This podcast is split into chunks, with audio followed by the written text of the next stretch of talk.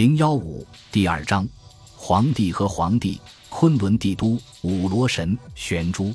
稍后于炎帝出现的一个大神是皇帝，皇帝古书上也写作皇帝，他的意思实在就是皇天上帝。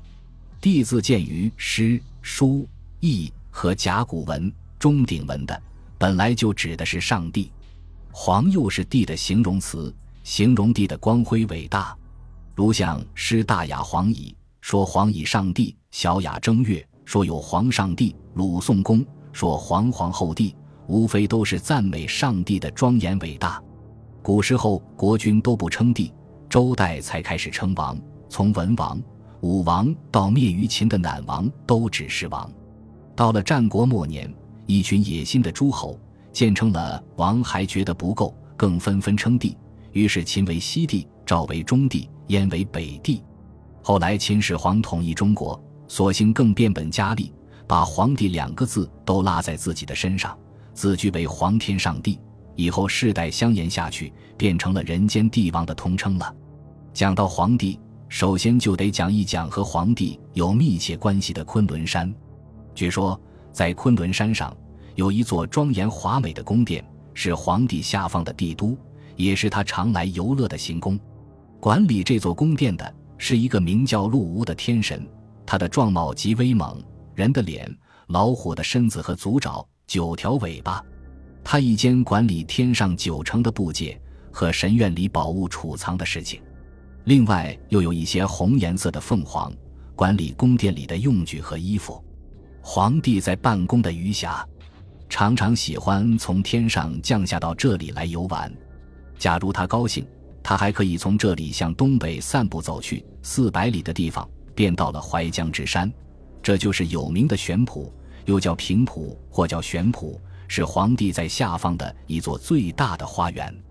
因为它的位置很高，好像悬挂在半天云里，所以叫它做玄圃。从玄圃再往上走，就可以一直到达天庭。我们在伏羲的故事里已经讲过了。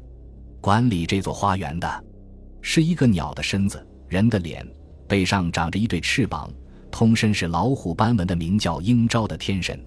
这天神常飞行在空中，周游四海，发出大声的嚎叫。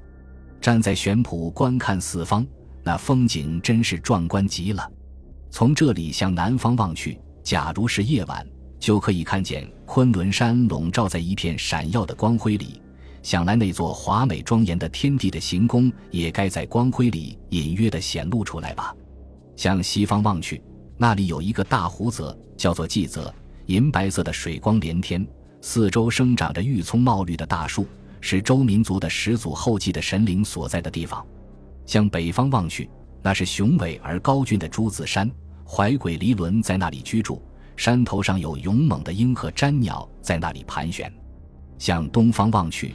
那是巍峨的衡山，高有四重，有穷鬼们各以类相聚，驻居在衡山的四方。衡山那也是鹰瞻们的住家。传说衡山有一只大鸟，一想来就是鹰鹤之类吧。生了四个儿子，儿子们长大，羽毛丰满，翅膀坚硬了，就将要离开母亲，纷飞到四海去。母亲知道旷野和天空才是儿子们的家乡。再也挽留不住他们在自己的窠巢，只得悲鸣着，分头把他去向四方的心爱的儿子们送走。这时候，他啼哭的哀声震响了大地，和世闻很多母亲送别远行的儿子的哀哭几乎就没有两样。四方的风景已经是这么壮观，在玄圃的下面，又还有一条纤尘不染、清冷透骨的泉水，名叫瑶水，一直通到昆仑山附近的瑶池去。把守这条瑶水的。是一个无名的天神，形状像牛，八只足，两个脑袋，马的尾巴，发出的声音像吹号锏。什么地方见了它，什么地方就会有战争回。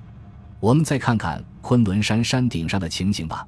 那上面四周围绕着玉石栏杆，每一面有九口井、九扇门寺。进入门内，便是巍峨的地宫，是五座城、十二座楼所组合而成的。最高的地方生长着一株长四丈。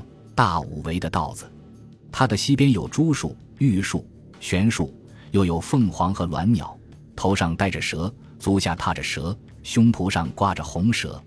它的东边有砂糖树和栏杆树，栏杆树上能生长像珍珠般的美玉，极其宝贵，是凤凰鸾鸟们的食品。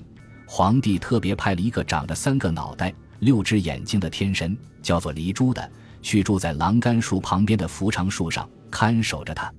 黎珠躺在扶长树上，三个脑袋轮流睡觉，轮流醒来。他那明亮的，连鸟兽秋天毫毛的未梢都可以看见的眼睛，不分昼夜地注视着栏杆树近旁的动静，就是有通天本领的人也休想动得他半分。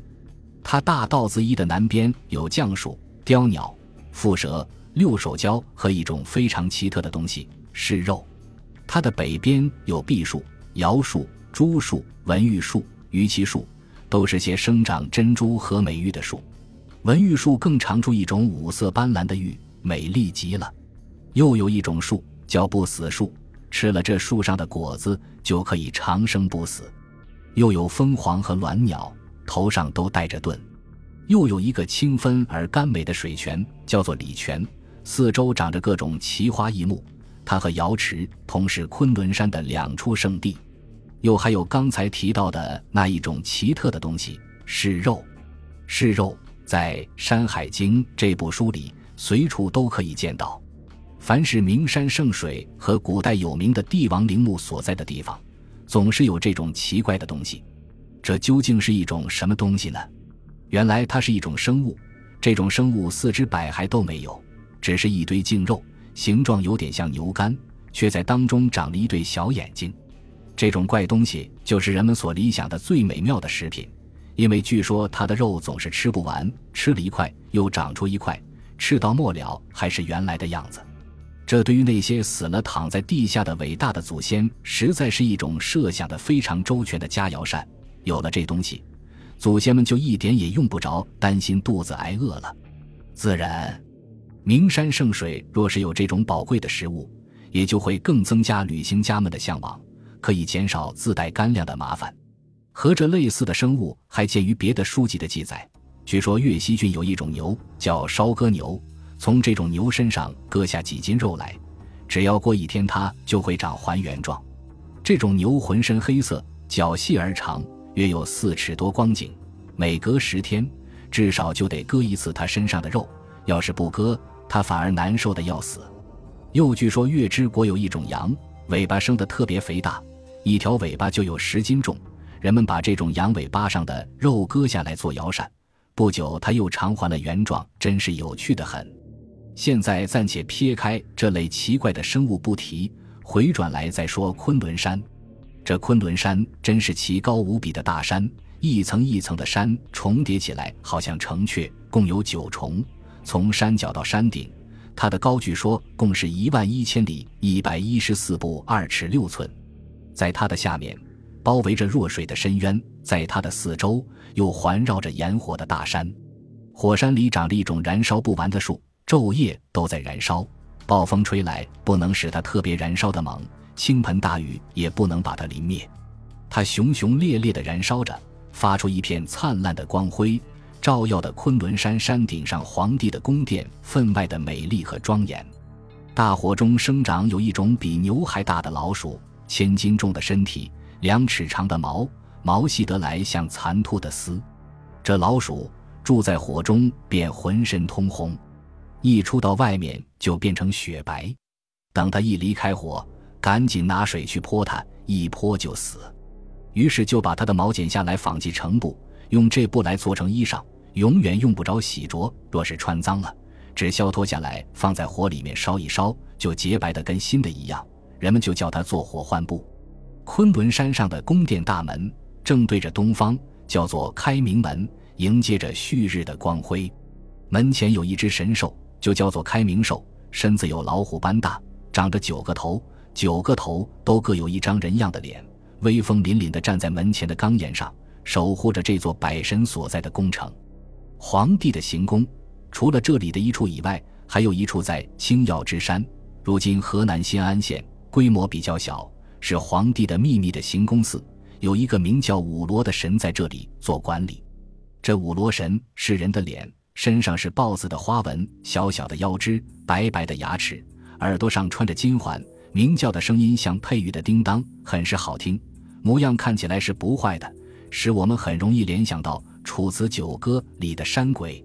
据《山海经》所记，这地方对于女子又很相宜，因为附近有一种叫做狐的鸟，青身子，浅红色的眼睛，红色的尾巴，形状像野鸭，吃了它渴望生小孩子。又有一种草叫做寻草，方杆儿开黄花，结红果，吃了这果子可以叫人颜色美丽。那么说，这五罗神是一个像山鬼一样的妖媚的女神，大约是不错吧？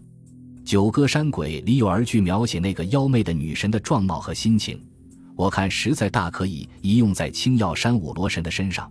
是有一个女子在那深山里，披着碧绿的衣裳，系着兔丝的带子。